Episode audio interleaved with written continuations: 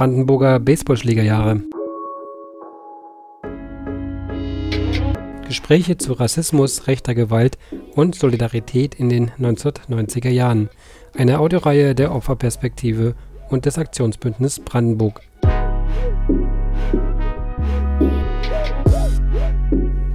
Willkommen hier zu einer neuen Episode. Heute schauen wir erneut gemeinsam zurück auf diese Zeit, und zwar in der Uckermark. Am Mikrofon sind dafür wieder Julia Kleinschmidt. Und Stefan Tenner. Hier lassen wir Menschen zu Wort kommen, die rassistische Anfeindungen, Bedrohungen und rechte Gewalt in den 1990er Jahren selbst miterleben mussten. Ihnen wollen wir in der kommenden halben Stunde zuhören und ihre Perspektiven aufzeigen. Wichtig ist es weiterhin darüber aufzuklären und auch in Erinnerung zu rufen, was sich damals in unserer Umgebung ereignet hat. Bisher ist über diese Zeit viel zu wenig auch mit den Betroffenen gesprochen worden. Nach unseren Podcast-Folgen über Cottbus und Frankfurt-Oder geht es heute nun um Orte abseits der größeren Städte. Wir schauen in die Peripherie, in den Nordosten Brandenburgs. Die Uckermark ist weitläufig. Sie ist ländlich geprägt. Der Landkreis in seiner jetzigen Größe entstand erst 1993.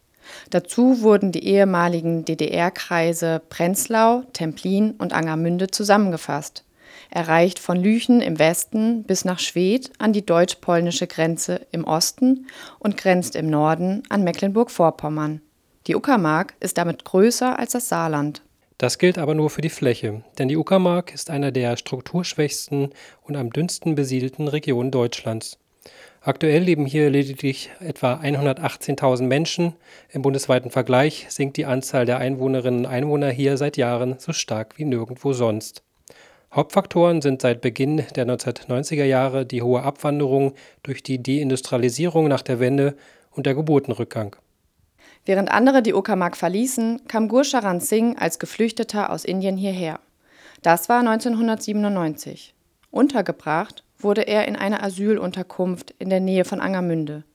Die wurde in einem leerstehenden Plattenbau eingerichtet, der vorher von der Nationalen Volksarmee der DDR, der NVA, genutzt wurde. Das mehrstöckige Haus lag weit ab vom Dorf Krussow in einem Waldstück. Zu der Zeit lebten hier 200 Geflüchtete. Herr Singh verbrachte hier mehrere Jahre. Belastend waren in dieser Zeit nicht nur die engen Verhältnisse und die völlig fehlende Anbindung. Wiederholt musste Gusharan Singh in dieser Zeit Anfeindungen von örtlichen jugendlichen Rechten erleben. So wurde er bei einem seiner täglichen Spaziergänge nach Crusoe unter Ausländer-Rausgebrüll bedroht und aus der dortigen Telefonzelle vertrieben. Wenig später wurde er erneut von Rechten bedroht, die ihm und einem Begleiter auf dem Weg auflauerten. Vor Angst floh er deshalb Hals über Kopf in den Wald, sprang samt Kleidung in einen Teich und musste durchtränkt bis zum Heim zurücklaufen. Seine spätere Anzeige bei der Polizei nützte ihm jedoch nichts. Ich bin angemeldet gegangen und die Polizei hat gefragt, wissen Sie die Nummer von Auto? Ich habe gesagt, wir wissen gar nicht die Nummer. Wir waren zwei und wir sind gegangen und 100 Meter weiter, die haben Auto stehen lassen und hinter uns gekommen. Wir wissen nicht, welche Nummer war das. Und dann nach zwei, drei Monaten später, ich habe einen Brief bekommen, die Jacke ist eingestellt. Wieder ich habe Angst gehabt und dann, ich habe vier, fünf Jahre da gelebt und dann wieder, ich bin nicht rausgegangen. Das war ein bisschen schwer Zeit. Schwedt war schon zu DDR-Zeiten Standort mehrerer Großbetriebe und damit das wirtschaftliche Zentrum in der Region. Besonders die sowjetische Erdölleitung Druschba machte Schwedt seit den 1960er Jahren zur Boomtown. In der Raffinerie im petrochemischen Kombinat, kurz PCK, arbeiteten Ende der 1980er Jahre über 8000 Menschen. Mit dem politischen Umbruch wurde ab 1991 auch hier der staatliche Betrieb durch die Treuhand verkauft. Mit der Privatisierung verloren aber auch zahlreiche Menschen ihre Arbeit. In Schwedt fanden nur die wenigsten etwas Neues und mussten die Stadt verlassen. Im Vergleich zu 1989 leben heute 40 Prozent weniger Menschen in Schwedt. Als diese Abwanderungswelle einsetzte, kam Ibrahimo Alberto in die Stadt. Er lebte schon seit 1981 in der DDR. Schon damals musste er Rassismus erleben, denn er war einer der vielen mosambikanischen Vertragsarbeiterinnen und Vertragsarbeiter. Vor allem in den 1970er und 1980er Jahren kamen Menschen aus den sogenannten DDR-Bruderländern hierher. In Ostberlin machte er nach 1989 als Boxer Karriere und kam deshalb auch nach Schwedt. Hier trat er für den Boxclub Chemie PCK Schwedt in der Bundesliga an. Spätestens seit 1991 gilt Schwedt in Brandenburg als Hochburg der extremen Rechten. Rohe Gewalt und regelmäßige Angriffe wurden zum Alltag. Das zeigt später auch sehr eindrücklich der 1993 von der ARD veröffentlichte Dokumentarfilm Die Stadt gehört uns. Der ist nach wie vor auf YouTube zu sehen. Ibrahimo Alberto wurde selbst zur Zielscheibe und hat häufig Bedrohungen und Angriffe erleben müssen. Im Bus wurde er in Schwedt zum Beispiel als Schwarzer rassistisch beleidigt. Er sollte seinen Sitzplatz räumen. Ich habe Respekt gehabt, und obwohl ich wusste, dass ich mich verteidigen kann, aber trotzdem habe ich dann, bin ich mal aufgestanden und dann ich habe einen anderen Platz gesucht. So, nein, nein, nein. Da, wo du hingehst, auch mein Platz. Weißt du, du hast keinen Platz hier. Da, wo die Affen mit den Bäumen, das ist da dein Platz für dich und das hier nicht für dich. Doch bei diesen rassistischen Beleidigungen blieb es nicht. Jeden Tag war für mich eine unangenehme Sachen. Manchmal habe ich mit zehn Personen, manchmal mit 18 Personen getroffen, die mich ähm, gekesselt haben und dann, dass ich in der Mitte blieb, versuche mich zu schlagen. Und natürlich habe ich auch nicht mich schlagen lassen, habe mich immer verteidigt oder ausgewichen. Ja, und dann aber einige wussten, dass ich ein Boxer bin und dann doch zum Wochenende hatten einige mich, ja, wir haben ihn gesehen, am Wochenende hat er ganz gut geboxt, hat er für uns geboxt. Aber die anderen, die kamen aus ja, Mecklenburg-Vorpommern oder aus Prenzlau oder Angermünde, ja, Bernauer, die haben auch nicht hören wollen, sie einfach, wir schlagen ihn tot. Nur mit viel Glück kam es ihm gegenüber aber nie zum Äußersten. Dieser Hass gegen Geflüchtete, People of Color, Wohnungslose, gegen Schwächere oder alle diejenigen, die als politische Gegner angesehen wurden, war damals auch Thema in den Medien. Heike Kleffner war in dieser Zeit als Journalistin mehrfach vor Ort Heute ist sie auch Geschäftsführerin des VBRG, des Bundesverbands der Beratungsstellen für Betroffene rechter, rassistischer und antisemitischer Gewalt. Schwedt war damals eine Stadt, die einen 1991, 92 mit äh, Graffiti der extremen Rechten empfing, wo dann drauf stand Welcome to Terror Town. Und Welcome to Terror Town war auch das, ähm, wie die kleine Minderheit alternativer, nicht rechter Jugendlicher und junger Erwachsener diese Stadt erlebt haben. Also es war gang und gäbe, dass ähm, nicht rechte jugendliche Punks und ähm, die wenigen organisierten Antifaschistinnen äh, durch die Straßen gejagt wurden. Ihre Wohnungstüren wurden eingetreten. Sie wurden nachts im Schlaf überfallen, schwer misshandelt. Es gab Fälle, da wurden äh, bekannte antifaschistische Jugendliche aus dem Unterricht geholt und auf dem Schulhof schwerst verletzt. Das Gleiche ist einem Lehrer passiert. Und was äh, dieses Klima ermöglicht hat, war das Verhalten der Stadt. Ähm, der angefangen vom Bürgermeister über die zuständigen Behörden, also das Jugendamt, die Jugendsozialarbeiter, die die Rechte, die organisierte Nazi-Szene eine ganze Zeit lang mit einem eigenen nationalen Jugendtreff belohnte, sogenannte HIT. Äh, die organisierten Nazis, äh, die erst in der nationalistischen Front organisiert waren, vielen sicherlich ein Begriff äh, für tatsächlich die bundesweit militante Nazi-Struktur. Viele ähm, Gewalttäter der 1990er Jahre kamen aus der NF, die dann 92 verboten wurde, gründete sich in diversesten Kleinstvereinen und Ablegern in Brandenburg neu, ähm, unter anderem eben in Schwedt und die betrieben mit dem HIT einen eigenen nationalen Jugendtreff in Schwedt und wurden auch noch ganz offiziell als liebe Jugendfreunde zu äh, den städtischen Jugendarbeits äh, AGs eingeladen. Das sagt die Journalistin Heike Kleffner. Angesichts des rechten Terrors in dieser Zeit bleibt für sie bis heute unverständlich, wie sich so eine Kultur des Wegschauens und der Straflosigkeit etablieren konnte. Wäre nicht in den meist überregionalen Medien über die Angriffe und Gewalt berichtet worden, hätte es oft noch schlechter ausgesehen. Oft wurden Behörden erst durch diese Berichterstattung aktiv. Immer wieder stellten sich dabei Verantwortliche schützend oder relativierend vor die meist jugendlichen und männlichen Gewalttäter. Dabei blieben die anschließenden Strafen gering oder blieben oftmals ganz aus. Und das, obwohl bereits 1991 der Schweter Wolfgang Auch von rechten Teenagern am Tage mitten in einem Wohngebiet schwer misshandelt wurde. Er wurde gezwungen, sich positiv zu Adolf Hitler zu äußern. Wenige Tage später starb er an den Verletzungen. An diese Unverhältnismäßigkeit zwischen schwersten Straftaten und dem Ausbleiben einer schnellen und angemessenen juristischen Sanktionierung und Aufarbeitung erinnert sich auch Tamara Gericke. Damals arbeitete sie als Sozialarbeiterin in der Region für die landesweite Bildungsagentur RAA. Heute ist sie die Uckermärkische Integrationsbeauftragte. In Angermünde gab es immerhin mit der Polizeipräsidentin Ursula Leixenring eine engagierte Ansprechpartnerin. Das äh, war schon eine Seltenheit äh, in der damaligen Zeit, weil tatsächlich, so wie wir erlebt haben, die Polizei so insgesamt ja eher so einen Eindruck machten, doch selber hilflos zu sein in manchen Situationen, auch gerade wo so viel Gewalt, äh, so viel Hass und so viel Angst schüren, ja doch ähm, viele Situationen geprägt haben und wir da die Polizei ähm, da doch aus meiner Sicht und aus meiner Erinnerung ähm, doch überfordert war. Es war tatsächlich so, dass das Gefühl einer Kultur der Straflosigkeit dort war und das hat natürlich die Eiden noch mehr äh, sozusagen bewogen, äh, ähm, also die rechten Jugendlichen und ähm, dann auch die Altparteien, die sich ja auch versucht haben, auch in der Uckermark äh, Fuß zu fassen, die Reps und die äh, Nationale Front und äh, wen wir da alles hatten. Hier die deutsche DSU war ja auch mal so ein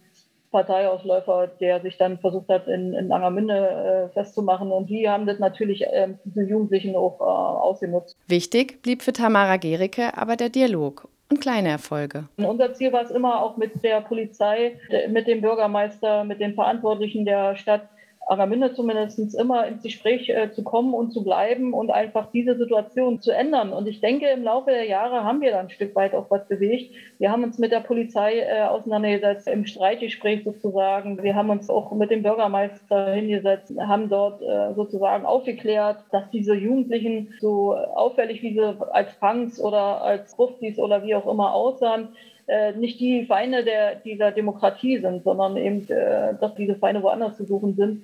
Äh, und natürlich auch in den Elternhäusern. Aber ähm, damals war es eben auch so, die Eltern waren völlig überfordert aus meiner Sicht, völlig überfordert. Nicht alle, man kann nicht alle über einen Kamm scheren. Es gab auch viele Eltern, die mit uns als, als Institution RAA, äh, mit mir als Sozialarbeiterin damals die Gespräche gesucht haben und Hilfe gesucht haben. Auch von der einen Seite wie von der anderen Seite. Also Eltern, deren Kinder auch in der rechten Szene sozusagen verortet waren, aber auch Eltern von Kindern, die Opfer von rechter Gewalt waren.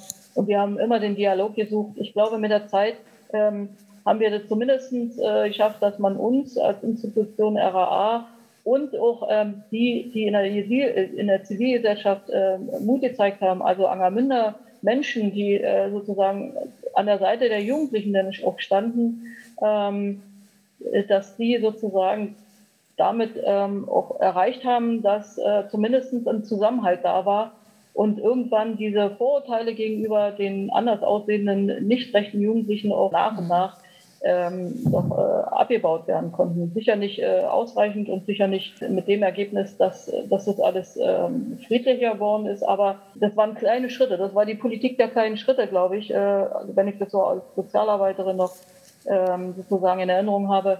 Ähm, also ich selber stand ja auch, ich hatte ja auch Morddrohungen bekommen, ich hatte auch Polizeischutz, viele Wochen Polizeischutz vor meiner Tür. Äh, wir haben viele andere Erlebnisse, ähm, wo Menschen angegriffen wurden, junge Menschen angegriffen worden sind. Ähm, natürlich äh, ist das, äh, ist das nicht zu entschuldigen, dass damals nicht gleich da auch Polizei und Anwaltschaft entscheidend reagiert hat, sondern vieles, also man hatte das Gefühl tatsächlich, wir leben in so einer Rechtsfreiheit. Trotz dieser widrigen Umstände gaben Tamara Gericke und viele andere nicht auf. Ihnen ist es zu verdanken, dass die Situation nicht überall so eskalierte. Die Enttäuschung über die Verantwortlichen in Politik, Justiz oder Verwaltung war groß. Auch Ibrahimo Alberto wollte nicht länger zusehen. Um etwas bewirken zu können, entschied er sich, auch politische Verantwortung zu übernehmen. 2006 trat er in die SPD ein, 2008 wurde er ins Schweter Stadtparlament gewählt. Ich habe mich äh, entschieden, an den Politik eingehen, weil Äh, ich wollte auch mitkriegen, was machen sie dann da, was dir die dann da. Ich möchte auch mal hören und auch dabei sein, damit man genau Verstärkung da ist, um den Menschen, die hier mit einem anderes Aussehen, die hier sind und die fast alles haben sie die Stadt verlassen. Was ich gemacht habe, ja, hatten natürlich manchmal mich auch ganz zufrieden äh, gebracht und hinterlassen.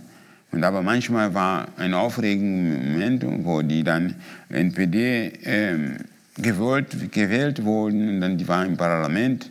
Da war schon eine unangenehme Zeit, weil äh, wenn wir da alles saßen wir da alle zusammen und versuchen wir äh, den Aufgaben zu teilen und dann auch die Meinung und die war immer ganz direkt da vor dem Bürgermeister haben sie mich direkt so ja, geschumpft und abgelehnt. Und dann hatte der äh, Bürgermeister mich immer zu sich ja, und dann bin ich immer wieder motiviert. So. Und dann, wenn ich dann bin zu, zu, zu Ende war, jetzt jeder geht nach Hause und dann war für mich unterwegs schon, welche haben sie auf mich gewartet. Aber ich war auch schon vorbereitet, wusste ich schon, dass irgendwie was ist. Diese Art der mh, hm, Gewalt, was sie gemacht haben, war zumindest sehr gefährlich. Enttäuschend war vor allem die fehlende Zivilcourage, selbst in der Politik.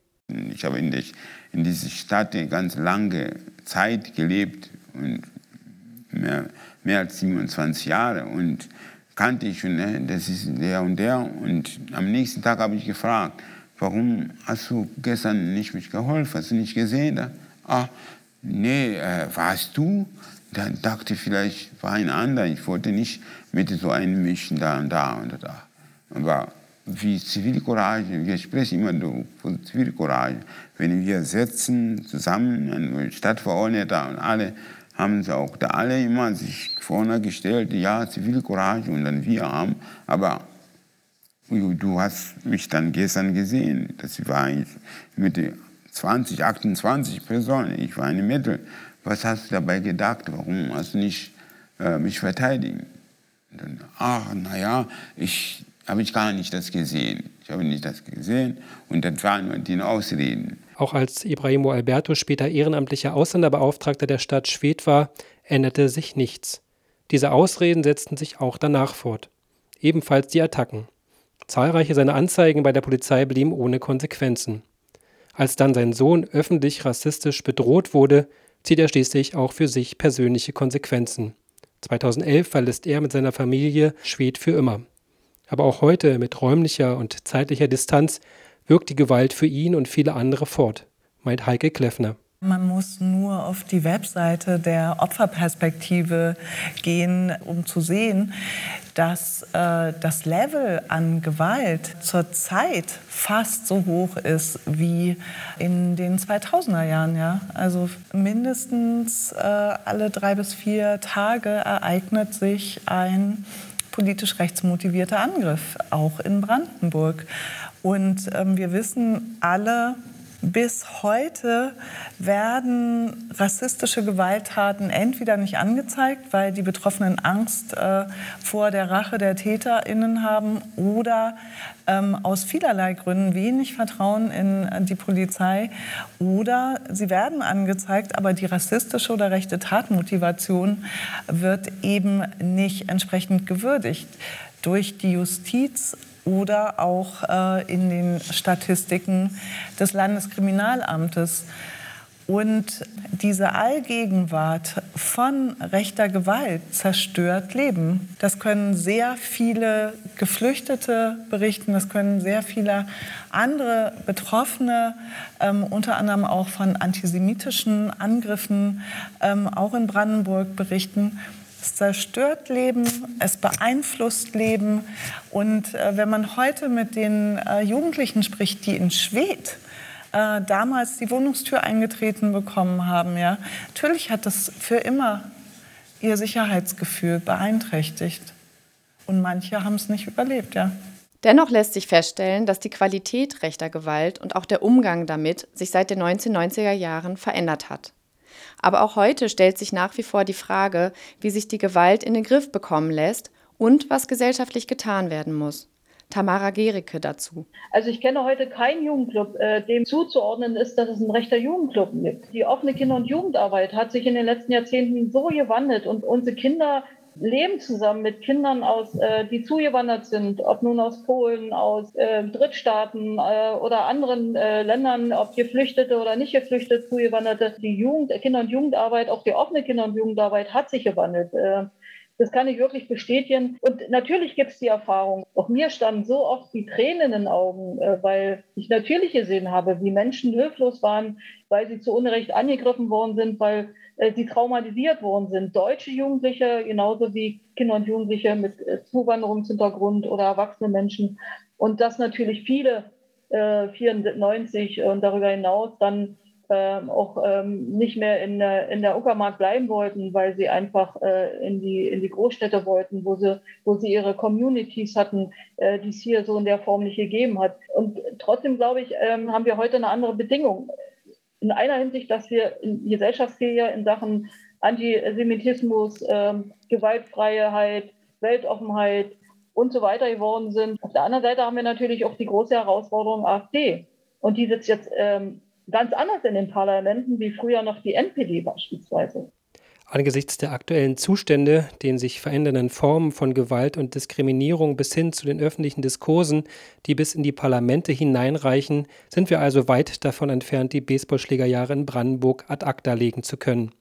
Viele Aspekte standen dabei auch in der Aufarbeitung noch nicht wirklich im Fokus, meint Heike Kleffner. Ich finde, wir sollten aufhören, dieses Narrativ weiterzutragen, zumindest für die Justiz kann man das ganz klar sagen. Ähm, viele von den Richtern und Richterinnen, die damals in den Gerichten diese absurden Bewährungsstrafen bei schwersten Gewalttaten bis hin zu Tötungsdelikten verhangen haben und es immer erklärt haben, mit, äh, die Jugendlichen hätten so schwer spezielle gesellschaftliche Verhältnisse in Ostdeutschland, das kann man alles nachlesen, ja, die kamen aus dem Westen und deren Blick auf die extreme Rechte und aber auch auf die wenigen linken Jugendlichen waren.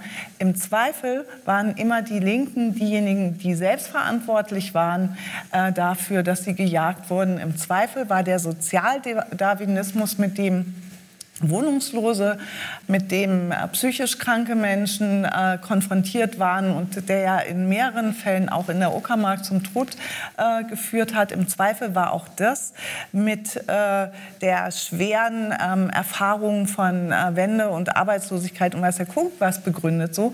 Aber das ist ja auf eine Art wirklich Unsinn. Ja? Das Grundgesetz Artikel 1 galt zu diesem Zeitpunkt. Alle staatliche Gewalt wäre diesem Grundgesetz verpflichtet gewesen. Ja? Und Richter und Staatsanwälte, die gemerkt haben, dass ihre Polizei, und die Polizei ist ja auch nur die, das Hilfsorgan der Staatsanwaltschaft, dass die das nicht durchsetzen können, die hätten handeln müssen. Ja?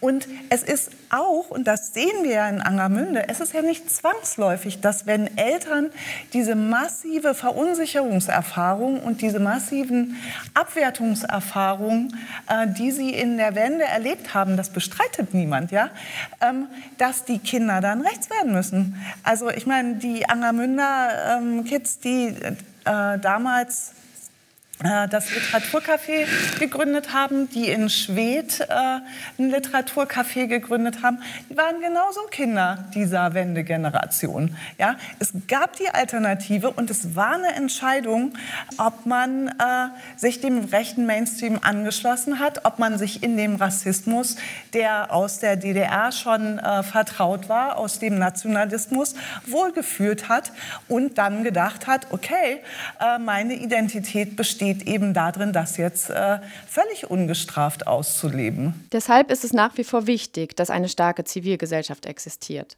Das ist gerade in der Uckermark schwierig, aber nicht unmöglich. Wir haben auch in Schwedt ein starkes Bündnis, engagierte Leute, Menschen, die sich sehr wohl äh, gegen rassistische Ideologien und so weiter auch offen bekennen und äh, dagegen was tun. Wir haben eine doch relative gute ähm, Zivilgesellschaft in, in Schwed. Man sollte diese Aktivitäten und diese, diese Menschen, die hier auch in Schwed leben und in Langermünde und in Prenzlau leben äh, und in Templin leben, nicht vergessen, die machen viel antirassistische Arbeit. Und jeder Parlamentarier, der in der Stadtbauernversammlung sitzt ähm, und sich gegen äh, Anträge der AfD äh, und gegen Äußerungen sozusagen, gegen Handeln von rechten äh, Gesinnten sozusagen und Strukturen äh, darstellt, der ist für mich, der jetzt für mich zur antirassistischen Gegenbewegung, ganz klar. Ich appelliere auch, dass die Gesellschaft nicht nur hier in Uckermark, überall sollen sie auch wachsam sein und einfacher die Liebe gehört uns alle. Wir sollen uns einfacher uns lieben und nicht was anderes denken. Wenn wir das machen werden, wird auch die Situation ändern. Aber wenn wir so bleiben, so wie sie ist, wird immer katastrophal bleiben.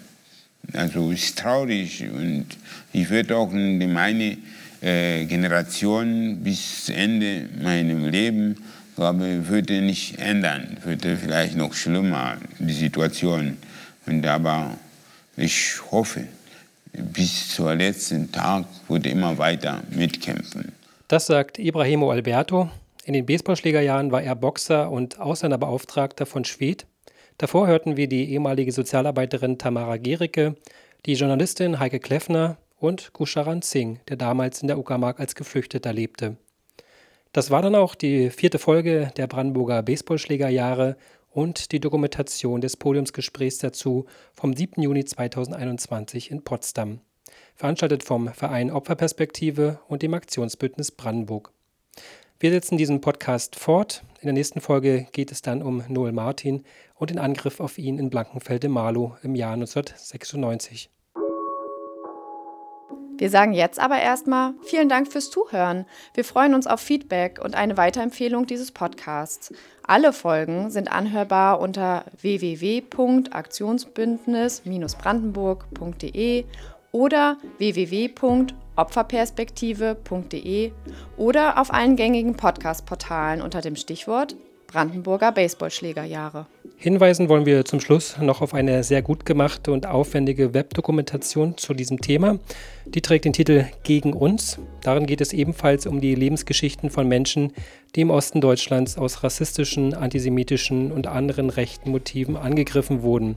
Das Projekt wurde 2021 für den Grimme Online Award nominiert und wird auch aktuell immer wieder fortgesetzt. Den Baseballschlägerjahren in der Uckermark wurde bereits eine Episode gewidmet mit einer umfangreichen Recherche, einsehbaren Dokumenten, Fotos und mehreren Interviews. Zu finden ist die Dokumentation auf www.gegenuns.de, gegen uns in einem Wort.de. Und damit kommen wir wirklich zum Schluss. Am Mikrofon verabschieden sich Julia Kleinschmidt und Stefan Tenner.